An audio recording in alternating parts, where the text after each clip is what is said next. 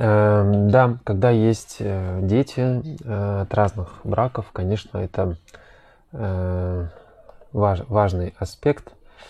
Да-да, если не от разных браков, да, появляется второй ребенок. И не, не ясно, да, за что переживает вот в данном случае мама, которая боится совершить ошибки.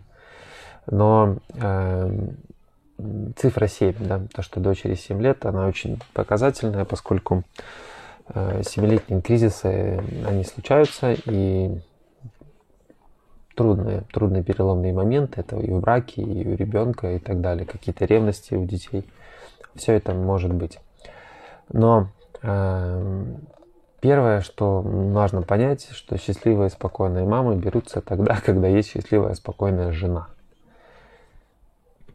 То есть, а в чем моя, моя защита?